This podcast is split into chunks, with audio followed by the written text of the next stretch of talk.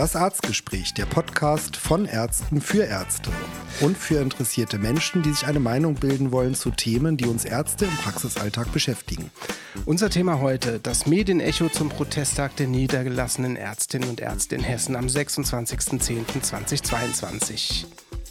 Mein Name ist Christian Sommerbrot, Facharzt für Allgemeinmedizin und Hausarzt in einer Gemeinschaftspraxis in Wiesbaden. Und ich bin Christian Köhler, Facharzt für Allgemeinmedizin und auch Hausarzt in einer Gemeinschaftspraxis in Wiesbaden. Hallo Christian. Hi Christian. So, wir wollen heute mal reden über, die, über den, den Protesttag in den äh, hessischen Arztpraxen am 26.10. Ja, vielleicht mal so zur, zur Einsortierung ganz kurz den Hintergrund. Äh, der Hauptpunkt war, dass wir jetzt nach Corona ein Finanzloch bei der gesetzlichen Krankenversicherung von zarten 17 Milliarden Euro haben. Und äh, das führt natürlich dazu, dass ähm, die gesetzliche Krankenkasse auf der einen Seite sparen muss und auf der anderen Seite haben wir ja durch die gestiegenen Energiekosten und äh, die Inflation äh, eben auch steigende Ausgaben bei den äh, Krankenhäusern und bei den Hausarztpraxen. Und dann ging es eben um die Diskussion, wie werden die äh, entsprechend finanziert jetzt in, in Angespräch dieser Situation. Und die Bundesregierung hat relativ schnell den Kliniken ein Rettungspaket von 200 Milliarden zugesprochen. Und äh, die niedergelassenen Ärzte haben den Orientierungspunktwert äh, äh, eine Anhebung von 2% für 23 bekommen. Und äh, den Krankenkassen war das zu viel. Die haben dann nochmal beim Gesetzgeber eingefordert, dass wir für 23 und 24 0 runter bekommen sollen. Darüber haben wir auch schon mal berichtet im, äh, in unserem neunten Podcast, die Honorarsteigerung 2.0, wie gerecht sind Nullrunden. Und ähm, und dann kommt äh, ein weiterer Punkt dazu, wie die äh, gesetzliche Krankenkasse im ambulanten äh, Bereich Geld sparen will. Das ist die Streichung der Neupatientenregelung. Die Neupatientenregelung wurde unter Jens Spahn eingeführt, damit die Fachärzte vor allen Dingen schneller Termine für die Patienten anbieten und mehr Patienten anbieten. Da hat man ihnen dann gesagt, dafür bekommen sie mehr Geld.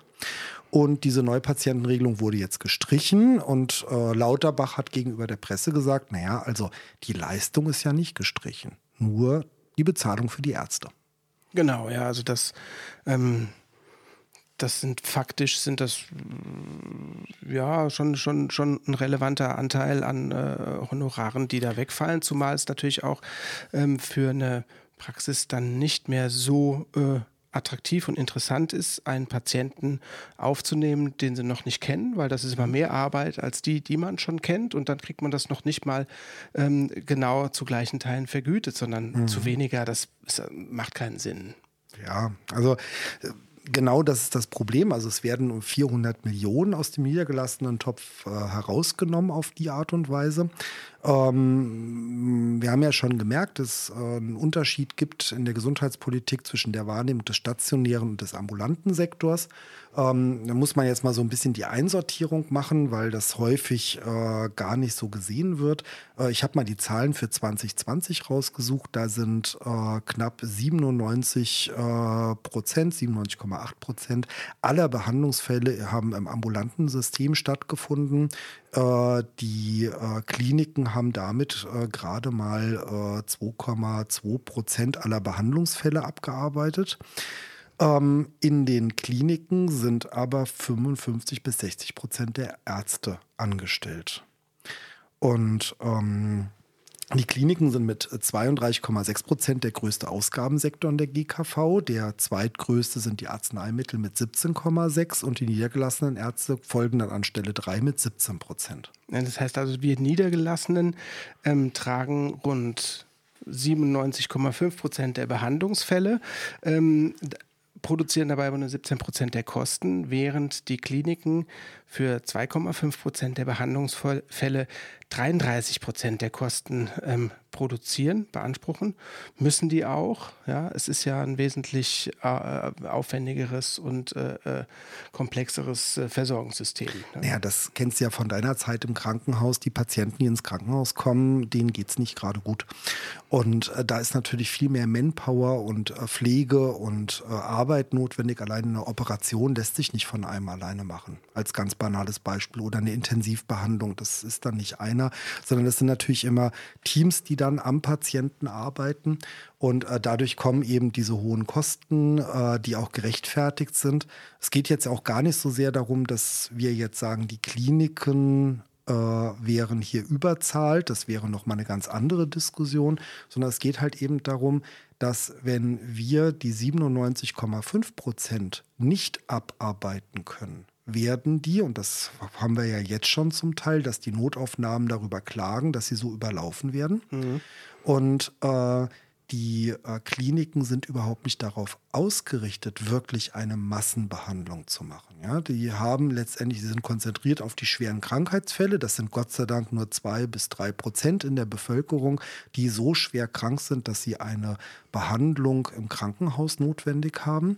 Aber die Krankenhäuser sind damit völlig ausgelastet mit, diesen, mit dieser Behandlung, weil die eben aufwendig ist und zeitaufwendig und ähm, auch sehr intensiv ist.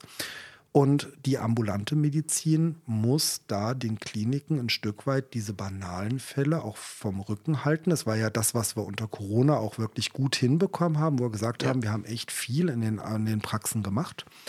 Naja, und ähm, äh, jetzt, wo es eng wird, werden die Klinik mit 200 Milliarden gestützt. Das, will es, das Thema will ich gar nicht diskutieren, sondern vielmehr will ich darüber diskutieren, dass die niedergelassenen Ärzte im Regen stehen gelassen werden. Genau, und das war ja auch der Anlass, äh, warum dann es deutschlandweit in verschiedenen Bundesländern zu Protesttagen in den letzten Wochen und Monaten kam, zu Protesttagen der niedergelassenen Ärzte.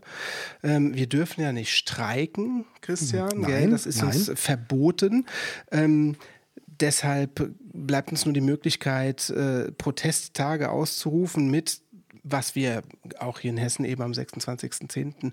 durchgeführt haben, tageweise zum Beispiel Praxisschließungen oder die ambulante Versorgung ein Stück weit insofern in unseren Praxen ähm, zu reduzieren, dass zum Beispiel nur noch für Notfälle das aufrechterhalten wurde oder an Vertreterpraxen verwiesen wurden mhm. oder Praxen nicht ans Telefon gingen ja. Genau, also die Computer ausgelassen haben. Es gab also, genau. es war ein bunter Strauß an Protest. Ja, das Thema Streik ist immer spannend. Also äh, zum Thema Streik ist es relativ einfach.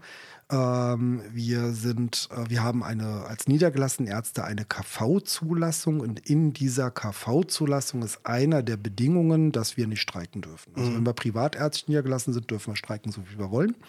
Ähm, aber im Rahmen des KV-Systems haben wir uns eben bereit erklärt, nicht zu streiken.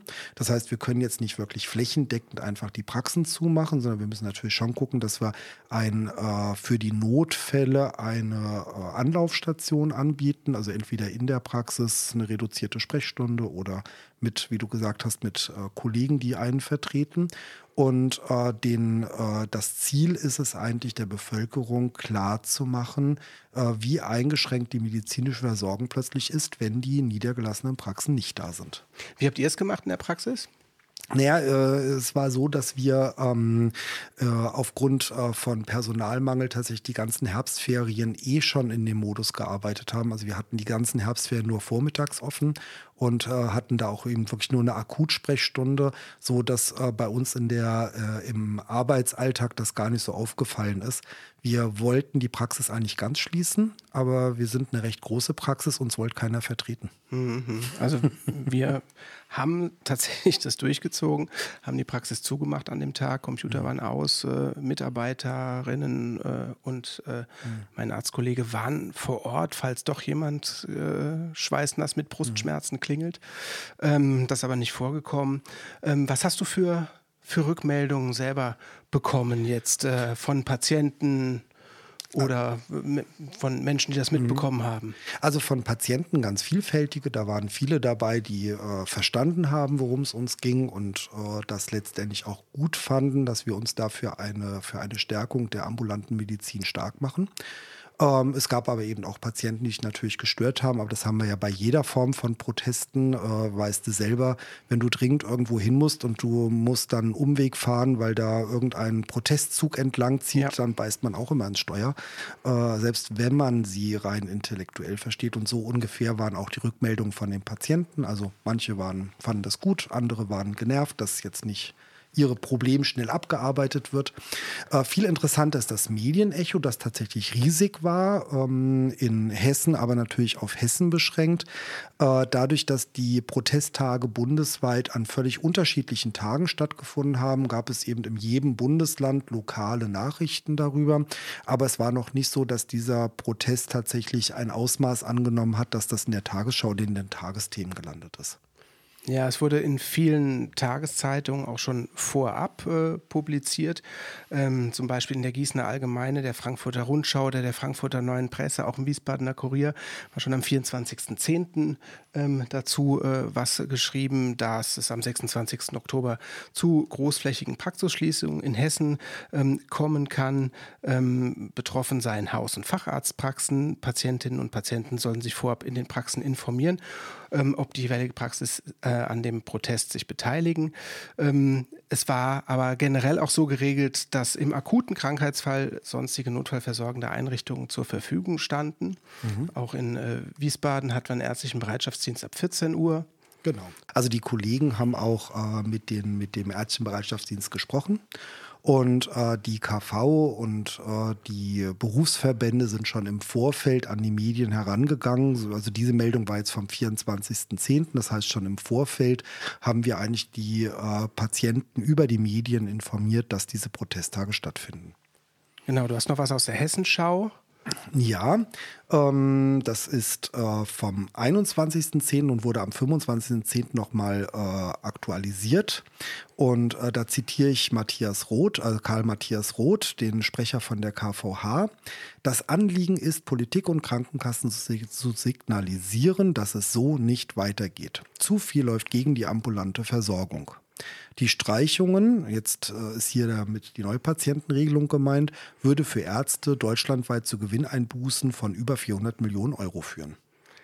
In der VRM-Gruppe, äh, das ist die Verlagsgruppe Rhein-Main, äh, dazu gehören die Allgemeine Zeitung, das deckt den Bereich Mainz, Rheinhessen, Alz, Albert Kreuz nach Ingelheim, ab die Wetzlarer Zeitung, der Wiesbadener Kurier, das Echo Online, die Zeitung Darmstadt. Wurde, ähm, äh, wurden Frank Dastisch und Dr. Eckhard Starke von der Kassenärztlichen Vereinigung zitiert, ähm, die ähm, hier kritisierten, dass den Praxen der gesetzlich zustehende Inflationsausgleich in den kommenden Jahren verweigert werde. Ähm, nehmen da Bezug auf die Forderung der ähm, Krankenkassen, die Honorarsätze bzw. die Honorarverhandlungen für 2023 und 2024 auszusetzen. Ähm, auch Jürgen Budensky, Vorstandsmitglied des Hessischen Hausärzteverbandes, äh, merkt dazu an, dies schadet letztlich der Patientenversorgung. Wir wurden mit einer Honorarerhöhung von 2% abgespeist. Angesichts der Inflation, die derzeit bei 10% liegt, ist das ein Hohn.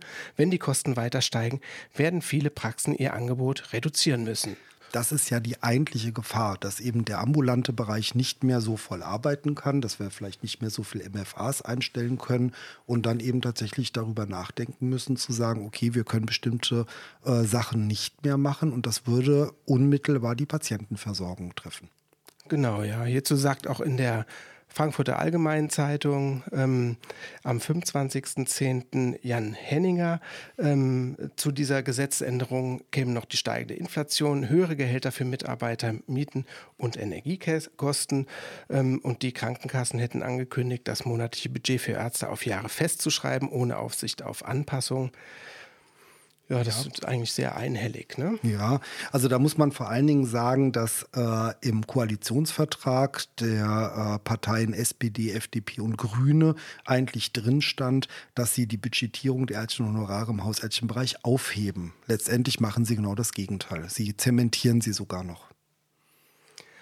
Ähm, Im Odenwälder Echo am 25.10. ist Dr. Burkhard Vogt, der stellvertretende Leiter des Bundesverbands der Kinder- und Jugendärzte, zitiert mit äh, die Honorarsteigerungen, die die Kassenärzte im kommenden Jahr erhalten sollen, deckt nicht einmal die gestiegenen Personalkosten und den zusätzlichen Hygieneaufwand. Ähm, Matthias Schäfer, ein Hausarzt aus Lützelbach, meint dazu, wenn die Kosten weiter steigen, wird sich der eine oder andere Hausarzt überlegen, ob er seine Praxis noch weiterführt. Dann müssen sich die Patienten auch darauf einstellen, für einen Hausarztbesuch weite Wege in Kauf zu nehmen.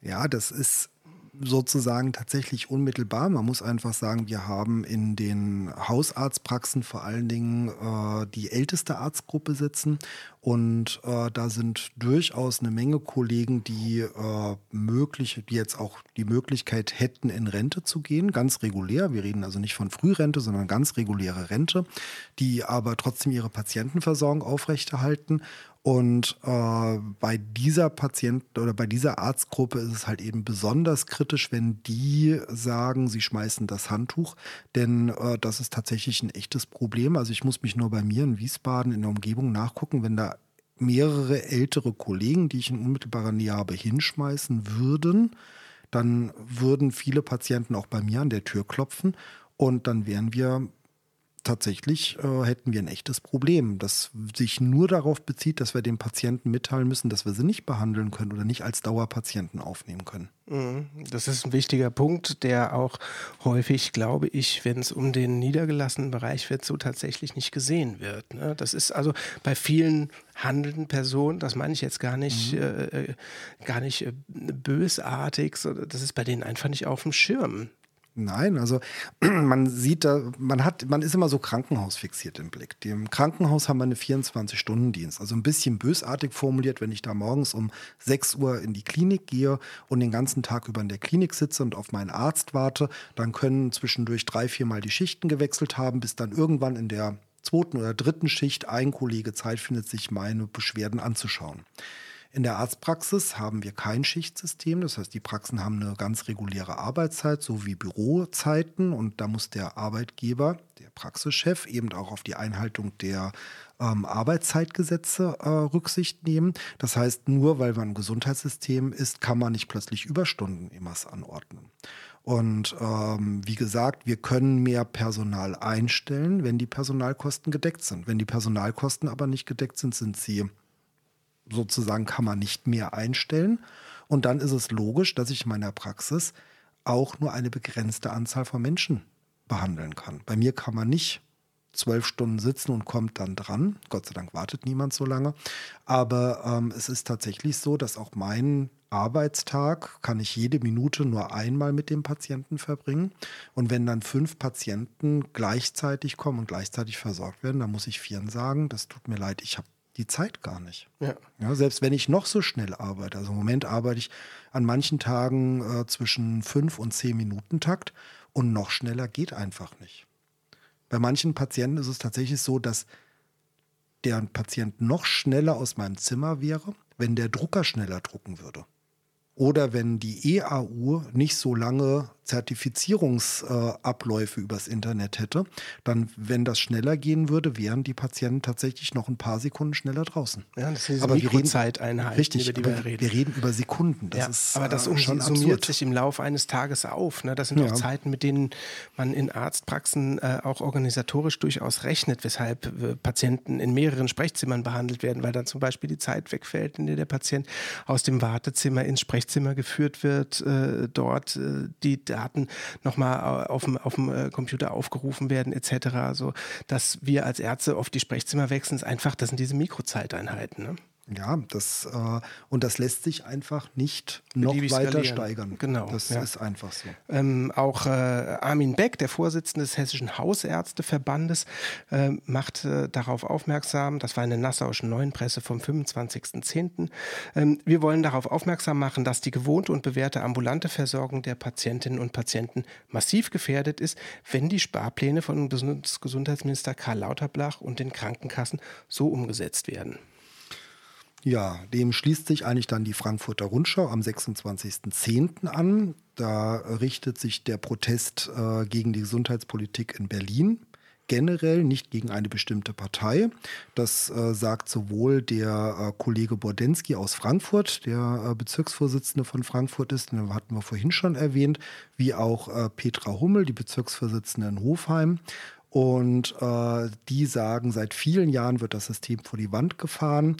Äh, die Hauptkritik gilt nicht den Honoraren, die die gestiegenen Kosten bei weitem nicht abdecken. Der finanzielle Aspekt ist nicht das Wichtigste, sagen sie. Ähm, äh, äh, die Bürokratie und die Krankenkassen und die Politik äh, verlangen dem Praxispersonal letztendlich immer mehr Arbeit ab. Und das, was unterm Strich rauskommt, es fehlt an der Wertschätzung des Praxispersonals. Genau, es fehlt an der Wertschätzung in Politik. Ähm, zum Teil in den Medien auch. Ähm, und das ist auch ein ganz wesentlicher Punkt, glaube ich, der bei unserem ganzen Honorargerede da immer ein bisschen äh, hinten überkippt, dass das gar nicht unser Hauptpunkt ist, sondern äh, die Wertschätzung, die sich auch zum Beispiel darauf, darin ausdrücken könnte, dass ähm, wir, äh, wenn weniger Geld, wenn weniger Honorar zur Verfügung steht, zum Beispiel mal Zusagen bekämen, äh, mit weniger Dokumentationspflichten überhäuft zu werden. Oder einfach, einfach in unserer. Was? Äh, in, in unserer, Deutschland weniger Dokumentation? Ja, Wovon träumst du? Mal, stell dir das mal vor, wie schön das, das Ich will das gar nicht vorstellen. Das ist, das ist eine, ich weiß gar nicht, ob das eine Utopie ist. Ja, aber stell dir das wirklich mal dran. vor. Uns ja. würde gesagt, wir müssen weniger dokumentieren. Wir würden einfach mal dahingehend entlastet werden und nicht mit der neuen Corona-Impfverordnung auch noch dazu gezwungen werden, auch noch die Anzahl der wie wievielten Impfung jetzt verabreicht wurde, neben die Chargennummer zu Du meinst, die äh, etwas über 50 Ziffern könnte man auf eine eindampfen? Oh, wahrscheinlich nicht, nee. Nee, das um Gottes nicht. Willen. Um Gottes Willen. Um ja. Gottes Willen. Ja, stell dir das mal vor. Ja, die Apotheken können anhand der Chargennummer feststellen, welcher Impfstoff, aber wir müssen eine extra Ziffer dazu schreiben, ja, ja, damit sicher. das auseinandergehalten werden kann. Ja, das muss ja auch so sein. Ja. Also ich finde das, das, mit den 50 Ziffern das, schon gut. Das mit der Digitalisierung, es funktioniert nicht so richtig. So, die Ärztezeitung am 26.10. Ähm, zusammen auch mit Stern, Regionales Hessen, äh, hat äh, KV-Sprecher Roth nochmal zitiert. Wir beobachten im Moment, dass sehr viel gegen die ambulante Versorgung läuft. Das führt im Moment dazu, dass die Praxen sagen, es reicht. Wir müssen auch zeigen, dass es so nicht weitergeht. Es fehlt massiv an Wertschätzung. Richtig. Wenn es so weitergehen, könnten Praxen sich für die Schließung entscheiden und Ärzte vielleicht, was du auch schon gesagt hast, Christian, mhm. ihren Ruhestand vorziehen, wodurch dann massive Lücken in der Patientenversorgung entstünden. Und die Patientenversorgung, die in dem, im, im, ambulanten Bereich nicht gut funktioniert, schlägt sich unmittelbar auf die Kliniken. Und die Kliniken sind für einen Massenansturm gar nicht geeignet. Ich weiß nicht, wie es bei dir ist. Ich hatte das mal im Rahmen der ganzen Notdienstdebatte mal äh, durchexerziert. Ich habe kaum Patienten, die nachts zum Notdienst kommen. Und wenn man das mal durchrechnet, äh, wir haben in Wiesbaden 200 Hausärzte und wenn äh, jeder Hausarzt hat ungefähr 1000 Patienten und selbst wenn von diesen 200 Hausärzten nur ein Patient in der Nacht in die Notaufnahme gehen würde, würden 200 Patienten aufschlagen. Wir reden von 1 Promille. Mhm. Ja, so, das heißt, weit weniger als, also kein in nachts laufen in Wiesbaden nicht 200 Patienten in die Notaufnahme. Das sind viel, viel weniger. Ja. Und äh, da muss man einfach sagen, dass äh, weit unter einem Promille von den Patienten, die wir versorgen, die Notaufnahmen jetzt schon verstopfen. Wie dramatisch wird das, wenn es mehr werden? Und da muss man einfach sagen, das ist auch ein, im ordinären Interesse der Kliniken. Die Kliniken, äh, das kann bis zur Arbeits, äh, äh, ähm, Unfähigkeit gehen, wenn die Ambulanzen völlig verstopft sind. Ja, ab einer gewissen Menge, die da rumsitzen. Ich meine, du hast selbst in der, im Krankenhaus gearbeitet, du weißt, wie das ist. Ja. Also wenn die Ambulanzen richtig voll sind, das ist ein Horror. Wenn die Ambulanzen in einer Stadt voll sind, dann ist das Gesundheitssystem in der Stadt am Anschlag. Und äh, dann ist völlig egal, wie viele Betten hinten dran leer stehen, ja, oder äh, wie viele Patienten noch draußen stehen. Dann geht nichts mehr. Also dann passieren genau diese dann, dann kommt es zu diesen äh, Reibungsverlusten, um es jetzt mhm. mal so zu sagen. Ne? Dann kommt es dazu, dass äh, die Patientenversorgung massiv sich verschlechtert. Das kennen wir auch aus Zeiten, aus Infekthochzeiten kenne ich das noch gut. Mhm. Ja, äh, so Februar, März in den Kliniken, wenn wirklich in den Heimen, äh, das war schon vor Corona so, in den Heimen äh, Grippefälle, äh, Gastroenteritiden ja, mhm. aufgetreten sind und auf einmal aus einem Pflegeheim fünf oder sechs äh, Pflegeheimbewohner in die Notaufnahme äh, gebracht wurden. Und dann war eine Notaufnahme für einige Stunden erstmal ordentlich beschäftigt. Und das waren jetzt das war jetzt nur ein das waren ja auch nicht medizinisch anspruchsvolle Fälle, sondern das ist einfach dann organisatorisch nicht mehr zu bewältigen. Und das ist das genau was auch jetzt in den Kliniken mhm. passiert, worunter die Kliniken leiden, zumal dort im Moment Personal massiv ausfällt. Ja, und äh, das wird äh, ohne einen vernünftigen, ausgestatteten, äh, ambulanten Sektor schlichtweg nicht funktionieren. In der Frankfurter Neuen Presse äh, und in den Regionalnachrichten Hessen von NTV äh, wird dann auch nochmal Armin Beck zitiert. Die niedergelassenen Mediziner würden ein Stück weit allein gelassen. Die Kollegen sind bereit, weiter zu protestieren, sagt Armin Beck. Auch in rund einem Monat, am 30. November, wollen die pra Ärzte ihre Praxen schließen. Weitere Aktionen seien geplant. Auch im Gießener Anzeiger vom 26.10. Ähm, sagt Matthias Knolls. Äh, Michael Knoll. Michael Knoll, Michael Knoll zweiter Vorsitzender des Hausärzteverbandes. Ähm, die Wertschätzung der, ähm, aus seiner Sicht sei die Wertschätzung der Bundespolitik für die niedergelassenen Ärzte trotz deren Verdienste während der bisherigen Pandemie gleich null. So haben ihn unter anderem sehr aufgeregt, dass er und seine Kollegen die Corona-Prämien für Praxismitarbeiter aus eigener Tasche zahlen mussten das ist auch ein Punkt, der ähm, wenig Beachtung gefunden hat. Ne? Der hat ganz, also das war tatsächlich so, dass äh, wir ähm, einfach das Personal mehr bezahlen mussten. Wir hatten jetzt auch durch die Impfung tatsächlich mehr eingenommen. Das ist tatsächlich richtig. Ähm, man darf aber nicht vergessen, dass eben tatsächlich wir andere Bereiche in den Praxen etwas weniger gemacht haben. Da hatten wir dann Umsatzverluste, mhm. weil wir da wirklich mit voller Inbrunst geimpft haben. Und äh, gleichzeitig haben wir natürlich dann auch, damit das Personal mitmacht, den Personal dann aus eigener Tasche den Corona-Bonus gezahlt. Aber es war ganz klar, dass äh, die medizinischen Fachangestellten, die auch unter einen enormen Druck äh, gelitten haben, äh, überhaupt nicht honoriert worden sind, deren Arbeit. Ja, also man hat da ein paar warme Worte gefunden, aber äh, nicht mal das berühmte Balkonklatschen, das die Pflegekräfte mehr als zurecht bekommen haben, aber nicht mal das ist für unsere Praxen übrig geblieben. Das stimmt, ja. Ähm, hast du ähm, Rückmeldungen bekommen, wie viel ähm, Praxen jetzt insgesamt in Hessen äh, an den Protesttagen teilgenommen haben? Naja, es werden so rund 10 bis 20 Prozent gewesen sein. Ähm, man muss ja einfach sagen, die waren sehr kurzfristig angekündigt. Ja. Äh, viele Kollegen haben das auch nicht mehr so geschafft. Ähm, es gibt jetzt einen zweiten äh, Protesttag äh, geplant am 30. November. Und das könnte natürlich tatsächlich nochmal richtig spannend werden, ähm, wie äh, dann die Ärzte tatsächlich äh, darauf reagieren.